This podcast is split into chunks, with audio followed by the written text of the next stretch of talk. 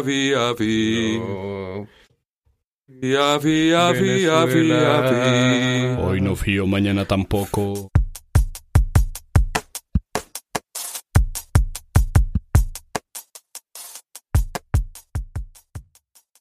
Hola a todos y bienvenidos al episodio número 38 de Presunto Podcast. Yo soy Sara Trejos y hoy estamos con Pedro Vaca. Hola Sara, me encanta Pedro, estar acá. ¿Cómo está? ¿Qué- Tiempo sin venir, me tenían en el olvido. Usted ahí mandando audios desde Washington, caminando por las calles. En realidad, a la- la precisión, estaba en Berlín en ese momento. Ah, ush.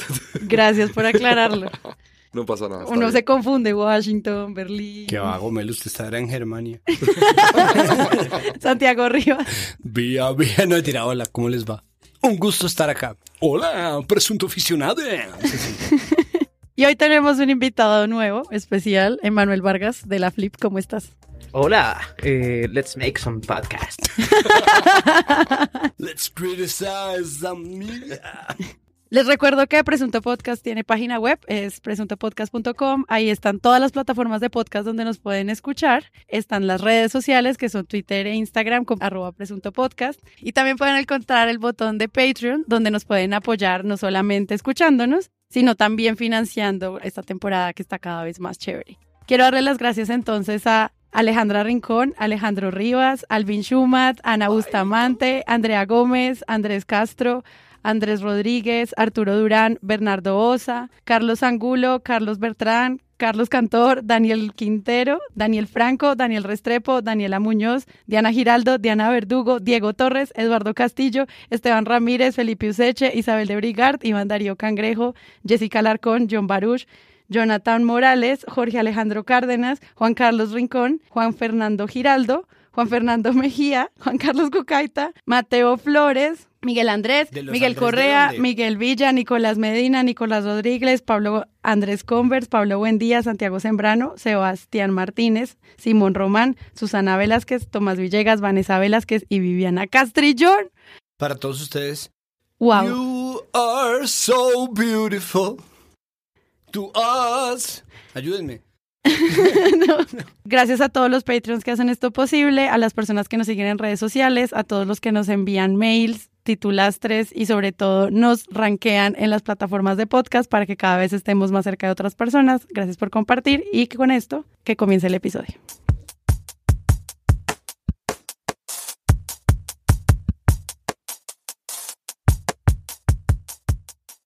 Que Dios los bendiga a todos, hoy, mañana y siempre. Y que reciban de mí siempre paz, mucha paz, pero sobre todo mucho, mucho, mucho, mucho amor. Bueno, a pesar de que Santiago quiere escuchar merengue, yo le voy a pedir a Sebastián Payán que nos ponga una música esotérica, porque el episodio de hoy está pensado para que entendamos el futuro, el presente, las puertas del alma, cómo los planetas están rigiendo la línea del país y el periodismo de horóscopo que está tomándose las facultades y las salas de reacción de nuestro país. Velas naranjas, muchas velas naranjas. Eso o podría poner Juanito Preguntón porque ha sido el año educativo. También. Entonces, hoy vamos a hablar de astros, vamos a hablar de política, vamos a hablar de Leo, Cáncer, Sagitario y cómo no esto afecta Tauro, la formación de un presidente. Estoy cansado de la discriminación contra los Tauro. Santiago, el glosario de hoy, horóscopo. Horóscopo. Viene del griego, me imagino que dice horóscopos. El que observa la hora. Es tan simple como es la supuesta adivinación del futuro tomando en cuenta la hora y fecha del nacimiento. Ah, ok. Es básicamente lo mismo de la carta astral y etc. Por el otro lado, oráculo se refiere a un mensaje o respuesta divina a una consulta, por lo general prediciendo el futuro. Por extensión, también se refiere al lugar, estatua, santuario o símbolo donde se le hacen preguntas a los dioses. Oráculo viene del latín oraculum y este del verbo orare, hablar.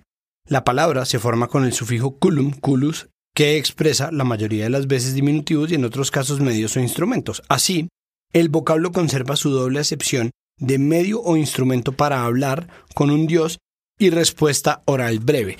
Eso sí que nos habla sobre lo que están haciendo los medios.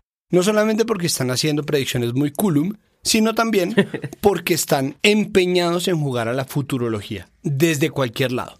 Entonces, ¿qué pasa? Nosotros estamos acostumbrados a que en diciembre, previo al final del año, empiezan los oráculos a hablar, ¿no? Entonces trajimos, incluso yo entrevisté junto a Diana Montoya, Ushi Levi, a una psíquica que había predicho bla, bla, bla, bla, bla, un montón de vainas y que había dicho que, que a Colombia esto y Colombia aquello y caímos en el error de preguntarle predicciones cuando debimos haberle preguntado por su método, no de manera descreída, no jugando a ser Santo Tomás, no, preguntarle a la gente como listo, le creemos que usted hace predicciones, ¿cómo carajo le llegan? ¿No? A mí me parece mucho más interesante y sin embargo no. Pero entonces estamos también acostumbrándonos no solamente a eso, sino a que cuando hay una elección presidencial los medios empiezan a buscar cuál es la carta astral de los presidenciables. Entonces, nosotros tuvimos en su momento en los 90 una nota en la que Walter Mercado decía que tanto Pastrana como Samper iban a ser presidentes. Esto fue en el 94, Samper lo fue primero y después lo fue Pastrana, en gran parte por culpa de Samper, gracias Ernesto. Después tuvimos, sí, todo, lo, Nora, los niños, las niñas, los niños y los niños y yo te lo agradecemos. El caso es que Pastrana fue predicho alcalde y siempre que va a empezar una etapa, sea esta presidencial, de alcaldes o de lo que sea, se hace un poco de futurología. ¿no? Como y se juega con la futurología. en Presunto Podcast. Exacto. ¿Qué nos deparan las elecciones? ¿no? Ujú. Vamos a jugar a esto, esto y esto. Entonces hay un punto en el que yo entiendo y me parece que está bien, porque todo el mundo se lo está preguntando. Es decir, todo el mundo está jugando un poco con eso. Los oráculos, para la gente que siga a los oráculos, tienen primero muchas reglas y segundo muchas apariciones literarias importantes. Lo que todo el mundo omite cuando se mete a oráculo es que todos los oráculos están metidos en un género que se inventaron los griegos, que es muy lindo, que se llama la tragedia. Y es cuando le dicen a una persona, le va a pasar esto.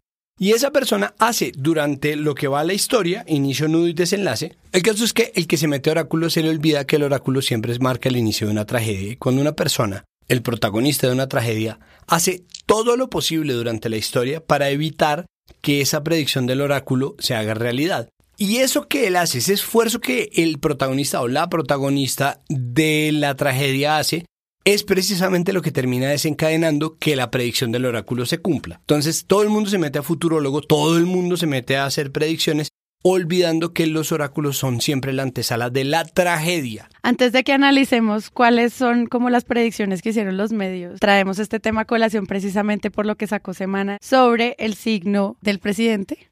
Y ya después de eso vamos a ver en este episodio cómo fue que los medios cubrieron este primer año del presidente a través de un montón de conceptos y sobre todo de muchísima futurología. Eso tiene una cadena en el tiempo. En portafolio aparece un titular en donde sale Carrasquilla y si no estoy mal, el presidente del Banco de la República, gerente, el archiduque del Banco de la República, ya soy artista plástico, no sé sobre estas vainas. Y salen diciendo, no sabemos qué hacer con el desempleo. O sea, como es la primera vez que un medio adscrito a- además a una casa de medios adepta al gobierno, cualquiera que este sea, dice o le saca el titular, no sabemos qué coño hacer, ¿no? Y es como, ¡ah! bueno, por fin lo reconocieron, gracias, pero además, como, ¿qué? Y ¿No? entonces, entonces, entonces, ¿qué? Y ahí empieza una serie de cosas. De repente, yo, en- uno entra a Twitter y una tendencia es Júpiter. Y uno dice, Júpiter. Entonces uno dice, no, pues a ver qué sonda mandaron para tomar fotos de Júpiter. El Hubble de pronto tomó una foto de Júpiter. No. Hay un astrólogo en la W. Le preguntaron qué era lo que pasaba con el empleo y él sí sabía. soy Aries, ¿cómo me va a ir en el amor? Y de ahí para allá empiezan a preguntar por la política, qué es lo que realmente nos interesa hoy y de lo que vamos a hablar. Déjeme preguntarle por la carta astral de Colombia. ¿Qué es lo que dice esa carta astral de Colombia que ustedes han hecho o han revisado? Y era que Júpiter está retrógrado. Pero además es terrible porque tenemos un gobierno retrógrado per se, pero además porque Júpiter tiene una órbita putamente larga. Entonces el retrógrado de Júpiter dura un montón. Entonces Por un eso poco- este año se sintió eterno. Les pregunto a los astrólogos, me están diciendo eh, Giovanni que por favor si nos puede hablar del tema del desempleo. Eh, hay un sector que es el que maneja la parte pública y profesional, tanto de, las personas individuales como también de las personas eh, colectivas. Estamos hablando del sector número 10, es el sector de la profesión. Lo que sucede es que el significador, el planeta que significa el empleo en Colombia en este momento está viviendo un, retroceso, nosotros lo llamamos retrógrado. Hasta que ese planeta no deje de estar retrógrado, no habrá una reacomodación del empleo en Colombia. Aproximadamente Júpiter regresará directo ahora en agosto, justamente. Entonces, la política de cómo superar o cómo mejorar en, en el desempleo que tenemos en este momento, porque escuché que aumentó. Amárrense, perros. ¿no? Gracias por aclararnos. Ro. Amárrense. De- y pudo haber dicho también que era el año del cerdo. Y es como tienes lo que cultivas. Cultivas uribismo, pues aquí tienes, ¿no? Ustedes por donde lo miren puede haber una respuesta. Aquí está. Si ustedes llaman a Mabe, a mí me encanta el tarot de Mabe. Y le preguntan, bueno, Mabe, ¿qué es lo que pasa con el empleo? Mabe, muy seguramente, como una persona sensata que es, los va a mandar a la mierda y los vecinos sean tan culos porque es que para eso no es. para eso no es el oráculo. El oráculo no sirve para decirles a ustedes por qué es que no consiguen empleo. O de pronto sí, pero al mismo tiempo, y ahí va la pregunta, ¿son esas las respuestas que nosotros necesitamos? Entonces se hace lo de la astrología. La gente sale a decir que qué mierda, que eso no es periodismo, que bla, bla, bla. Hay mucha sobreactuación de por medio. La W contesta el otro día con un numeral que es hashtag creer en astrólogos es o creer en astrólogos bla, bla, bla. Les cae también una lluvia de agua caca. María Camila Díaz sale a decir, bueno, aprendí mucho sobre por qué no debo creer en la astrología, pero pues durante mi vida, bla, bla, bla. Entonces la W, en vez de decir como, ay ya, no se sobreactúen tanto, es simplemente una persona más a la cual hacerle preguntas, salen a defender su postura de nosotros en la W sí llamamos astrólogos, astros de la astrología, ¿no? Hacen esto. Y luego aparece esto en semana. En los confidenciales de la última edición de semana publican el signo Leo. Para los que no creen en astrología, hay coincidencias que dan para pensar. Se supone que el signo Leo produce líderes y de los seis colombianos vivos que han sido presidentes, Iván Duque y cinco antecesores, cuatro cumplen años en el mes de agosto y tienen ese signo. El actual mandatario cumple el primero de agosto y los expresidentes Ernesto Samper el 3 de agosto, Juan Manuel Santos el 11 y Andrés Pastrana el 16. Así que por Esto- favor. primero, primero entendamos qué es la sección de confidenciales y por qué esto es un confidencial. O sea, ¿para qué se usa normalmente esta sección y por qué esto puede ser un confidencial y luego volvamos otra vez a los signos? El confidencial suele ser, digamos, como información breve que de alguna manera anticipa algo que no tienen los demás medios de comunicación y que muchas veces sirve para ambientar cosas que van a pasar, ¿no? Entonces, un confidencial clásico es como se escucha que tal ministro va a dejar el cargo por X o Y razón, va un poco por ahí, digamos, es como un- un- una breve para anticipar algo que solo en exclusiva en este caso lo tendría semana. Pero si tiene como un tono de te estás metiendo dentro del poder y estás averiguando las cosas que nadie más Sí, puede saber. digamos, es, es algo que no es propiamente, cosas. no es propiamente información, no es propiamente opinión, digamos, es parecido al, al 1, 2, 3 de CMI, es parecido a... A la cosa política. A la cosa política que en algún momento tuvo Vicky en, en, en RCN Televisión.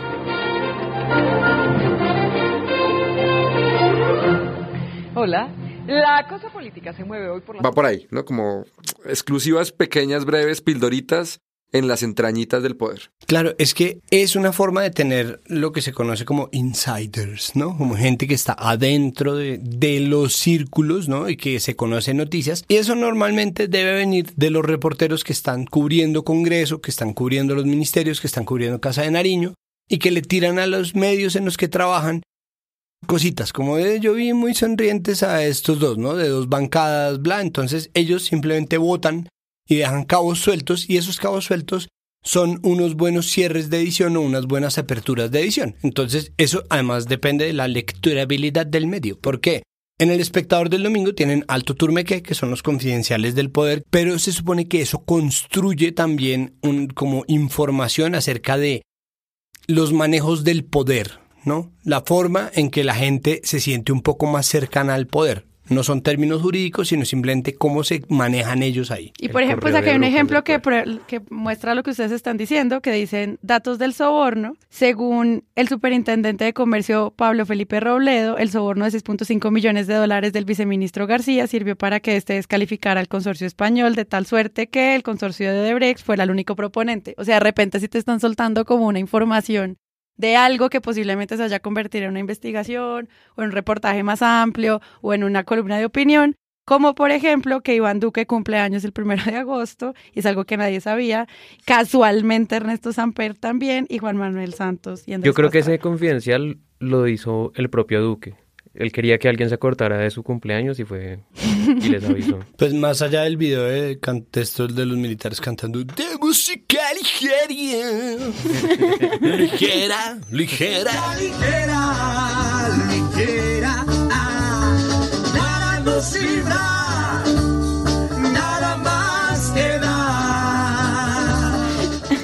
Entonces, ¡Qué pena ajena!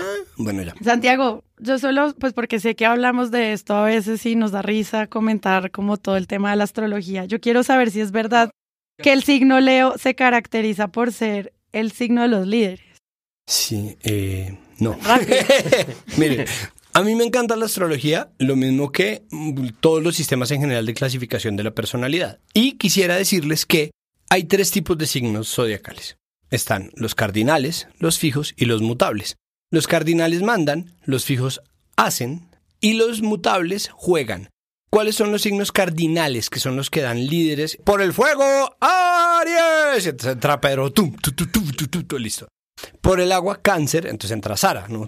Tu, o Uribe. Uribe. O mi papá, que es. Patreon, como para limpiar un poco ahí la- el ambiente. Ya qué cosa harta. por el aire entra Libra y por la tierra entra Capricornio, ¿no? Ellos son hiper li- li- liderosos, mandones, jefazos, ¿no? Como ese es como el papel de los signos cardinales. Y el Leo. Leo es un signo fijo de fuego. Y es un signo de gente mostrona. Es gente a la que le lámpara, encanta, gente relámpara, gente a la que le encanta la atención. Pero no es un signo que esté naturalmente dispuesto a liderar. Yo quiero que hablemos como de en qué momento este tipo de fuentes o análisis empieza a ser relevante en el periodismo. O sea, ¿por qué eh, empiezan a surgir como estas cosas que estamos viendo tan constantes y estos enfoques como si ya no hubiera otra a quien preguntarle? De pronto porque efectivamente no hay nada más a quien preguntarle. Para mí es un Porque no hay de un momento de incertidumbre. No hay claro. Yo creo que, y, y es algo que, que se ha hablado varias veces acá en Presunto, eh, estamos muy acostumbrados a un periodismo que consulta opiniones sobre lo que pasa, pero que no tiene ni el tiempo los- ni los recursos, ni muchas veces la disposición y la independencia para narrar realmente lo que está pasando. Entonces, eh, pues un poco retomando lo que decía Santiago, pues esto empezó con, un- con una pregunta que sí es democráticamente relevante y es el desempleo. ¿sí?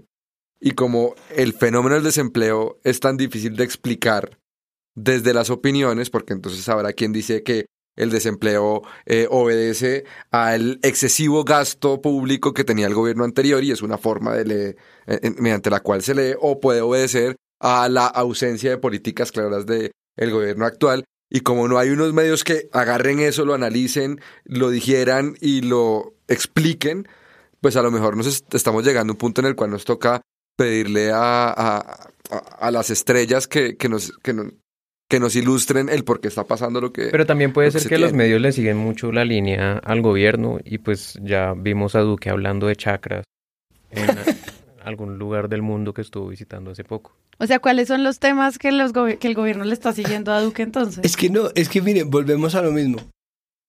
El empleo de futurólogo es un empleo que tiene por cada predicción un 50% de probabilidades de cagarla.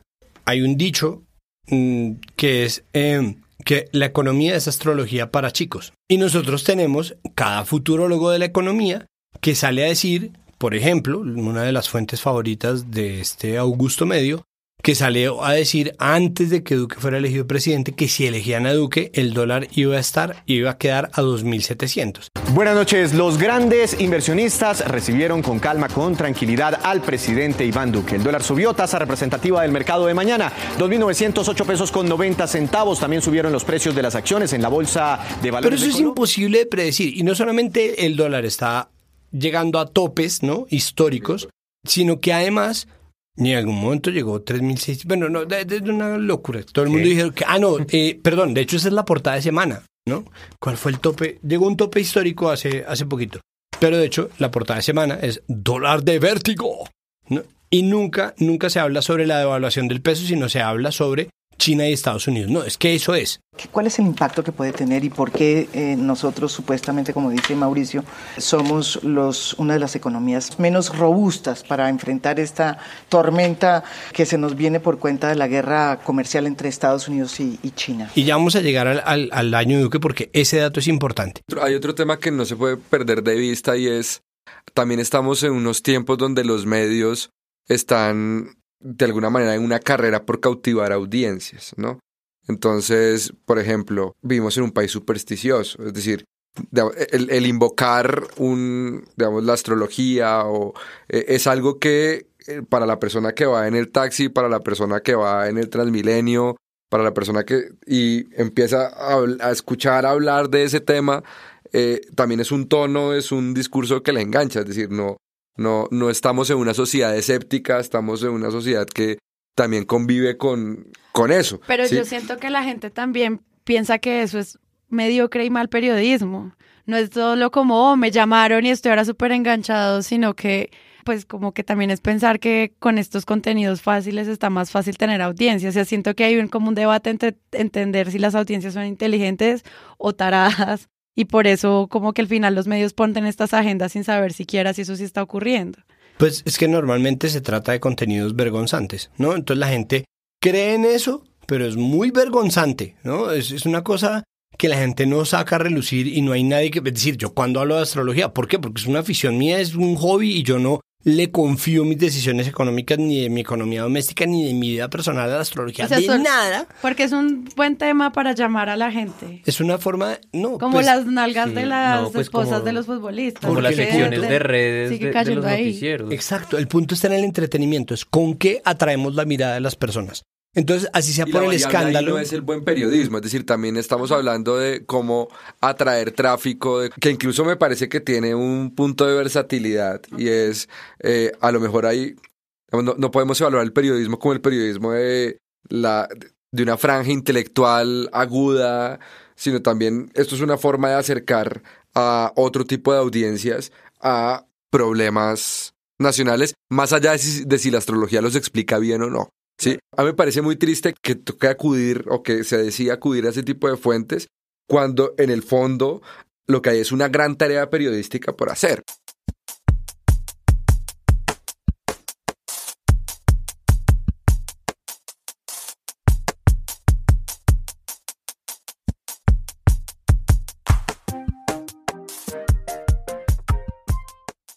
Para dar el siguiente paso de este podcast, hablemos un poquito de cómo los medios de comunicación trataron el presente del presidente, dándose cuenta de lo que ha pasado en estos primeros 365 días, ya dejando que es Leo y dejando que Vicky trajo a los astrólogos para explicar el Y que desempleo. toca hacer esa Y el pesimismo y el presidente Duque tomando decisiones a la dirección correcta. Eh, pues ya que no le podemos preguntar a sus asesores porque Duque toma ciertas decisiones, preguntamos a los astrólogos, dejemos hasta ahí. O sea, y ya ahora quedó qué como... leo. Dice Semana, al cumplir el primer año de gobierno todavía no hay mucho que mostrar. Pero el presidente Duque tiene las condiciones y tres años para enderezar el ritmo. Y una foto divina, No, bueno, divina pero- de Iván Duque mirándonos de frente, increíble. Un man pinta confiable, pero si yo le, yo le prestaría plata a ese man. Pero, sobre todo, es año de aprendizaje. Gracias. Grande, en letras gigantescas, blancas y amarillas, ¿no? Año de aprendizaje, porque es que él, es, es- eso, eso que, su, que su merced leyó, es el exceso de alcohol es perjudicial para la salud, ¿no? Lo que está diciendo Manuel. Pero la portada es año aprendizaje. Año aprendizaje. ¿Qué quiere hacer Semana con esta portada? ¿Qué hace? No, no qué quiere hacer. ¿Qué al final termina haciendo? ¿Qué es lo que terminamos consumiendo las personas cuando leemos esta portada y bueno, y lo que está dentro de la revista? Pues hay que hacer evaluaciones. Semana no tiene página editorial. Semana tiene columnas de opinión y el editorial se explaya por el resto de la revista. Pero el acto editorial más fuerte que hace Semana es la portada. ¿Cuál es el tema de la semana?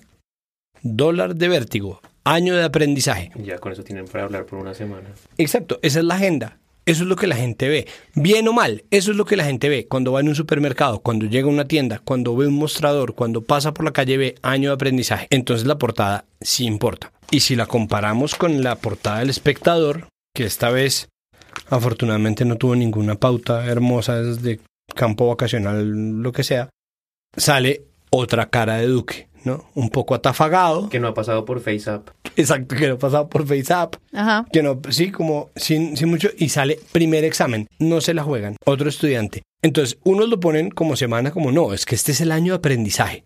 Simplemente quisiera leer las frases que resalta Semana de los temas que ellos tratan y como estas frases que crean un perfil del presidente. Dicen, la llegada de Duque al poder fue en cierta forma un accidente histórico. Y luego, pero eso no significa que sea malo.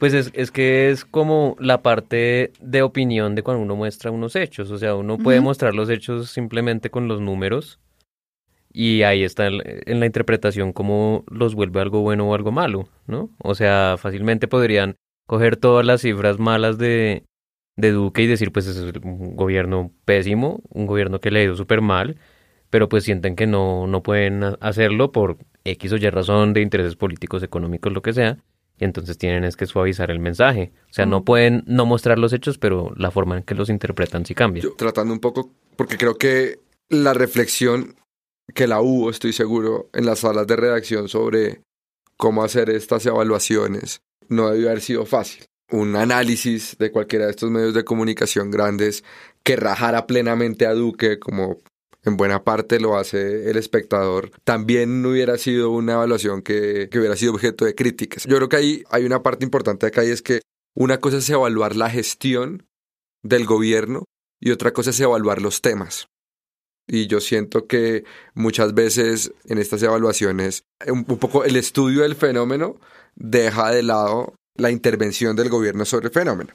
Entonces, una cosa es la migración venezolana y otra cosa es lo que el gobierno y el Estado está haciendo para atender esa migración. Y entonces muchas veces me da la sensación a mí que estos medios de comunicación tratan de explicar el fenómeno, pero no explican la gestión. ¿sí? Entonces ahí creo que hay palabras clave que uno no las ve atravesadas en todos estos, en, todas estas evaluaciones. Una de ellas, por ejemplo, es Venezuela.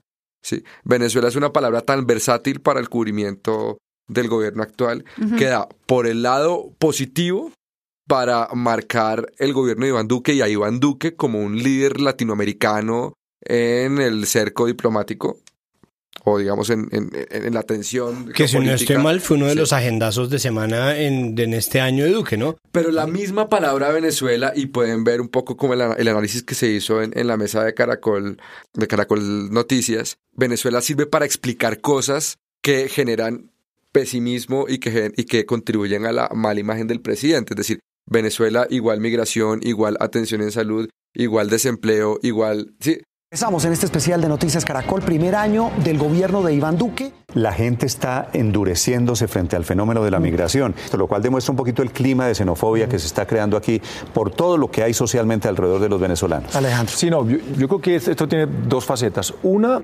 el capítulo de tumbar a Maduro, del cerco político, Eso es económico. otra cosa. Sí. Que digamos que todo el mundo, y yo creo que todos estamos de acuerdo en el daño que le está haciendo a Venezuela y impacto en Colombia, pero la gente está diciendo, bueno, este señor se está quedando. Y eso nos está haciendo mucho daño. Y el segundo punto es cómo se está enfrentando como gobierno las políticas frente a estos migrantes. Sí. Entonces, al mismo, un, mismo, un mismo concepto tiene esa dualidad para un gobierno como este, y entonces la reflexión en la sala de reacción es tremenda. ¿sí? Otro concepto parecido a este es el de la mermelada. ¿no? Entonces, la ausencia o la determinación de no dar mermelada es una medalla que se pone el gobierno actual, y entonces es el lado bueno de quitar la mermelada, pero a su vez, el quitar la mermelada explica Porque la no falta de político. gobernabilidad, el atraso de la agenda legislativa. Y entonces ahí yo creo que en, en esos dos ejemplos, Venezuela y Mermelada, lo que hay es una explicación del fenómeno.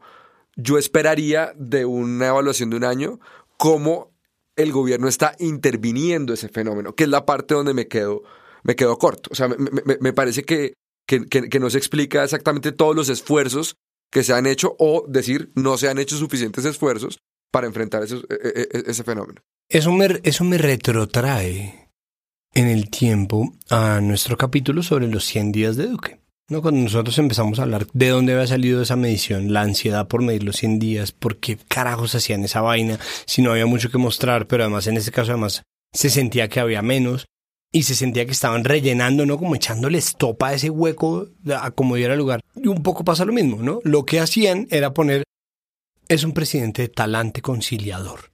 Ahora, que la gente no quiera conciliar con él, ¿no? Como- ¿no? Entonces, claro, a mí me parece que es un problema y creo que podemos ver que las cosas están yendo mal o que los mismos medios están pensando que están yendo mal por una razón y es que los medios suelen escoger hacer lo que hace muchas veces Vicky Dávila, que es llamar a una persona que representa un lado de las cosas y a una persona que representa el otro lado de las cosas. Eso quiere decir, la mesa de Caracol podría haber llamado no a Alejandro Santos y a Néstor Morales, que notas al pie de la moda se viste como hombre de radio, para que no lo vean, y los llama a la mesa y no llama a un detractor y a un defensor del gobierno. No, no hace ese juego de debate, porque es un juego peligroso. No hace ese juego ni siquiera en abstracto, es decir, no dice, bueno, ¿cómo le fue en la opinión pública? ¿Cómo le fue a la luz de sus propios objetivos y de los derroteros que puso? ¿Cómo le fue a la luz de las promesas de campaña? ¿Cómo le fue en otros frentes en los que tal vez hubo resultados positivos que no eh, son tan publicitados? No, no existen no ponen derroteros ni ponen parámetros de medición, sino simplemente hacen cosas volubles. Entonces en Caracol Noticias tienen la gran encuesta con, no sé, lo que ellos, Invámero, bueno, bla. Que eso ya me parece, el otro lado nos están dando como mamá pájaro la comida regurgitada. A mí no me parece que los medios tengan o estén llamados a masticarnos el contenido. Entonces, que nos interpreten a nosotros lo que nosotros mismos dijimos, ¿no? Entre comillas, en las encuestas, me parece que es un acto de condescendencia al que normalmente no acceden. Ellos acuden normalmente al falso equilibrio, a preguntarle al que piensa que la Tierra es plana y al que piensa que la Tierra es redonda, a que se maten entre ellos, y así es como se forma el periodismo de opinión, y la agenda la marcan en gestos como los confidenciales, Pero la usted- portada. Usted, usted lo señala bien, es decir, sobre otros temas, es decir, como eh, el aborto, eh, la, la adopción por parte de parejas del mismo sexo. Invitan al el, el sí o no de José Manuel Acevedo, ¿no? Es como, y la decisión la toma usted. Es decir, e- eso es parte como de la cotidianidad del cubrimiento periodístico. Pero, Y el formato pero, de al, opinión. pero al momento de hacer un balance de un gobierno, lo que tenemos es acudir a encuestas, ¿sí? Acudir a astrólogos, ¿sí?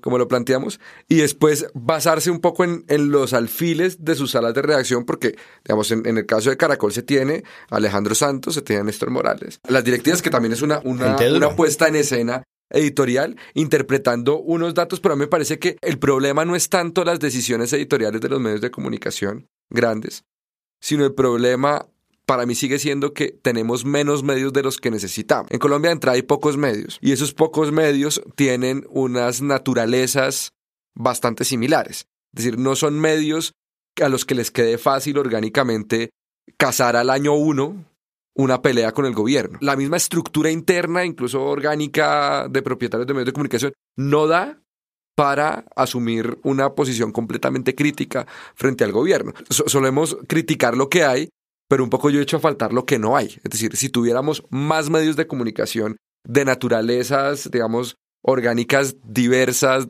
con conflictos de intereses distintos a los que tienen los, los medios actuales, a lo mejor la mirada sobre, sobre el primer año de Duque hubiera sido más heterogénea, porque eso es algo que también aterra un poco. ¿Sí? Y es que al final el, el tono, no tanto, pero vamos, eh, interesantes ideas poco ejecutadas, pero, pero, pero buena, o sea, sí, es decir, como al final es un, una tibieza en el tratamiento genérico del, del gobierno y aparte eso es a través de todos los medios de comunicación, es decir, ni- ninguno escapa, digamos, como a ese tender un puente de, de que se puede, aun cuando pues hay muchas cosas que están pendientes por, por resolver.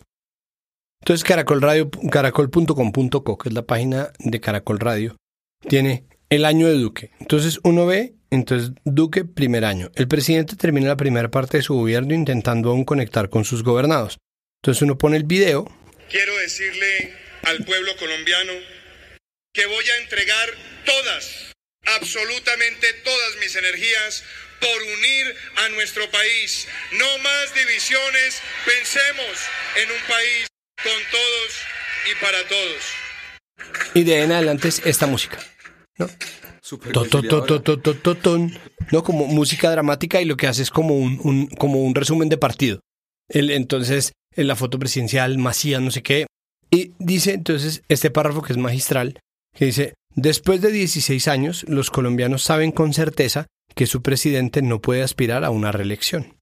Así que pueden afirmar, o sea, no hay, no todo es incertidumbre, que este 7 de agosto Iván Duque habrá cumplido el 25% del mandato que le fue conferido. Pues el 25 es como una cuarta parte, que si son cuatro años de mandato, es, el primero. El primero. Un dato certero, viejo. Y es el 25%, o sea, es, marica, o sea, de verdad, no todo es incertidumbre en este gobierno.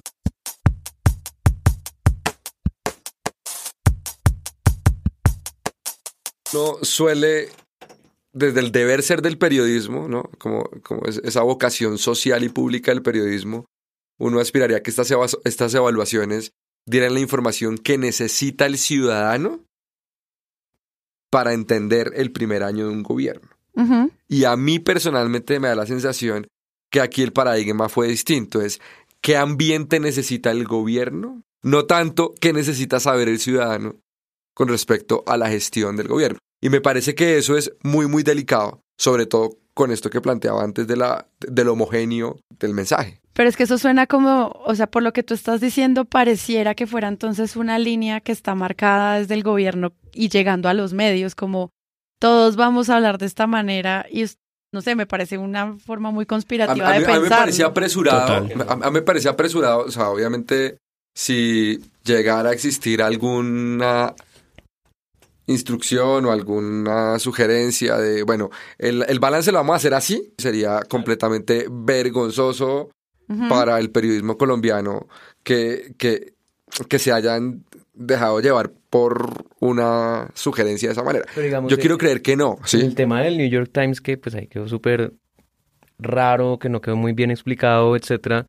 Pues sí estaba por ahí sonando que el gobierno sí iba a, tener conversaciones con los medios de comunicación, no tanto como imposición, pero sí a tener conversaciones amables sobre cómo creen que debería ser la línea de, de los medios. Y pues los medios pues se lo copian. todas las casas periodísticas de los medios grandes al año uno van a ser medianamente críticas en algunos asuntos, pero van a tender una mano abierta al gobierno. Y eso no creo que tanto yo que obedezca que el gobierno llama a todos los directores y les dice, venga, vamos a hablar de que estamos aprendiendo, vamos para adelante, con ánimo, entusiasmo, porque el país va, eh, tenemos, pero- nos quedan tres años. No, pero No, no, es no. más fácil sentarse a tener la conversación cómoda de cómo mostramos esto. O sea, y eso sí, pues es normal. O sea, Kennedy llamaba al New York Times. O sea, es, es muy normal que entre poderosos se, se cuadren lo que van a decir, ¿no? Y pues no tiene mucho que, o sea, tiene también mucho que ver con el tipo de gobierno que hay ahora, porque si uno piensa como en el primer año, no sé, de Petro como alcalde de Bogotá,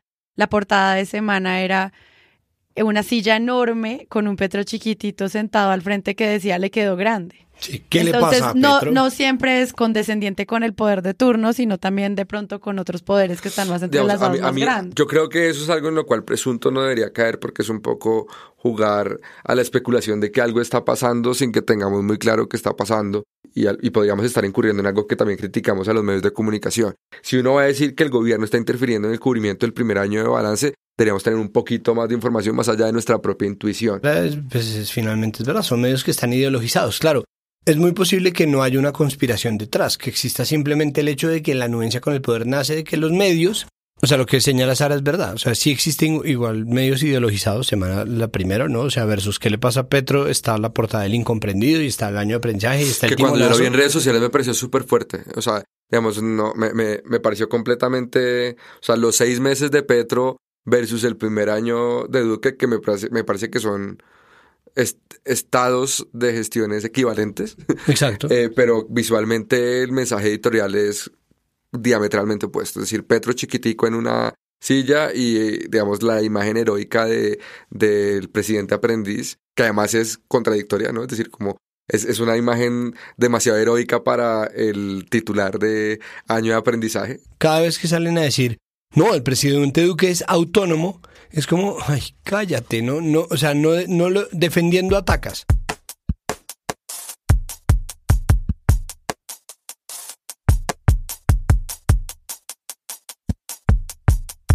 Entonces, para cerrar, simplemente quería mostrarles que, bueno, estuvimos hablando de cómo hay una especie de, hay una homogeneidad en la manera en la que estamos cubriendo al presidente. Se ve cómo pasa afuera y es que, no sé, por ejemplo, BBC News dice, un año de Iván Duque en el poder, la pesada carga del presidente de Colombia por ser el elegido de Álvaro Uribe. De repente como que ese titular no aparece dentro de un medio nacional. Es posible que ocurra en algunos Pero espacios sí, de pero sí opinión. entiende, Sara, lo, lo que decía, Sí. es decir, la, la BBC habla desde un lugar que no depende de muchas relaciones con el gobierno Ajá, exacto. con el gobierno. Exacto. Que el- Yo sí creo que el- este cubrimiento del balance del primer año de Duque no es tanto un cubrimiento para informar a la sociedad de lo que ha hecho el, el gobierno, sino es un cubrimiento pensado para ambientar lo que resta de los próximos tres años. Bueno, Y ya simplemente para darle cierre entonces en ese camino que tú me dejas perfecto es lo que estuvimos viendo por lo menos al, al menos en el cubrimiento de la mesa de Caracol Noticias, es que el final del balance de Duque es hablar de quiénes son entonces los que siguen de presidentes. Tenemos un, presidente que se le está, solamente va en el 25% del mandato. ¿Qué les parece si les ofrecemos un pedazo de nuestro análisis de su balance a los alcaldes que son presidenciables? ¿Ustedes qué opinan de eso? Así, muy rápido para cerrar. Me parece que es una locura. Vale la pena aprovechar este momento, tal vez no para sobreactuarse tanto con los medios o no los medios, sino para tratar de entender ¿no? un poco lo que dice Pedro, da unas herramientas muy claras sobre cómo la complejidad, o al contrario, la, la poca complejidad y la poca abundancia de medios genera un sistema que está cojo y que está débil, que necesita más voces y más miradas pero con las que hay se puede configurar una serie de mensajes que me parece que se les salen de control y que pintan un retrato completo que valdría más la pena entender que utilizar como fuente de sobreactuación. Y es ese, el hecho de que los medios nos estén pintando presidenciables, y con los medios me refiero a dentro de, en el espectador del domingo de primer examen del, del 4 de agosto, aparece también una entrevista de Cecilia Orozco con Sergio Fajardo diciendo que se va a lanzar a las presidenciales del 2022, que fue además una agenda que se puso dentro de la agenda de la elección en Bogotá. Es decir, todo el mundo está metiendo presidenciables de una vez. El hecho de que en el primer año, que si no estoy mal es el 25% de un periodo presidencial. Sí, sí, 25%. ¿Sí es? Gracias. Experto. ¿cuánto es? 25%. Garantizado. gracias. ¿Seguro? Entonces, que al primer año ya esté la gente pensando en cuál es el sonajero de las siguientes elecciones, primero es atípico, eso no suele pasar. Eso no lo pudimos predecir en el primer episodio de esta temporada. No, y pinta de cuerpo entero la situación en la que los mismos medios, que son aliados del poder, perciben la situación del poder. Digamos, el hecho de que se esté hablando en el año uno del gobierno, que tanto a nivel interno, y me refiero al canciller, como a nivel externo, y entonces está Char, Federico Gutiérrez, Sergio Fajardo, de los candidatos presidenciales, pues al final también refleja un, una falta de identidad de el poder y de los propios medios de comunicación con el liderazgo actual. Desde el punto de vista del cubrimiento, yo más que escuchar a Juan Roberto, a Néstor y a, y a Alejandro hablar de Char y de Federico Gutiérrez, pues sí esperaría que me explicaran mejor lo que está pasando ahorita. Yo creo que lo que está pasando ahorita es algo que merece una explicación más allá de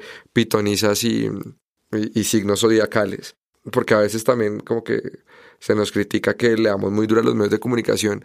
Yo creo que este cubrimiento un poco que no reconoce mucho, pero que plantea esperanzas en el gobierno. Es de alguna manera prudente si estamos en año de elecciones locales. Es, Digamos, si, si todos los medios de comunicación rajaran al presidente de una manera implacable y contundente, pues eso también sería pavimentarle, en palabras de Santiago, las aspiraciones electorales a otros sectores, ¿no? Entonces el hecho de que los medios en año electoral tengan ese tratamiento puede ser algo prudente en el mediano plazo si uno tiene en cuenta las elecciones. Sí, pero, es que tampoco es, tampoco es destruir y tampoco claro. es de van a gloriar, o sea, es hacer Sí. periodismo. Exacto, Ya. preguntar. No es más, o sea, no es necesario destruir a un presidente ni No. tampoco ponerlo en un altar, sino a- a explicar lo que dice Pedro, las razones en las cuales se está conformando la actualidad del país. Y con la- esta frase de al presidente le ha tocado dedicar buena parte de este año a apagar incendios y no ha podido articular una visión de país. No obstante, ha demostrado tener la voluntad y las condiciones para hacer una buena gestión en los tres años que le quedan de semana. Entonces le doy cierre a este episodio. Quiero darle las gracias a Emanuel Vargas que nos acompañó hoy. Un gusto a poderles aportar mis aportes matemáticos. sí, Santiago Rivas Con gusto, muchas gracias. y Pedro Vaca. Muchas gracias por la invitación, Sara. Gracias a ustedes por seguirnos en todas las redes sociales, por escucharnos en las plataformas. Ahora quisiera pedirles algo adicional y es que además comenten y puntúen este podcast en sus plataformas para que podamos estar como más presentes en el feed de los podcasts más escuchados del país, como ya estamos ahora. Eh, yo soy Sara Trejos, gracias a Sebastián Payán por la postproducción de este episodio. Y si quieren escuchar otros podcasts sensacionales como este, pueden entrar a mismoestudio.com, donde pues hay otros ejercicios interesantes de audio con los que puede pasar el rato. Chao.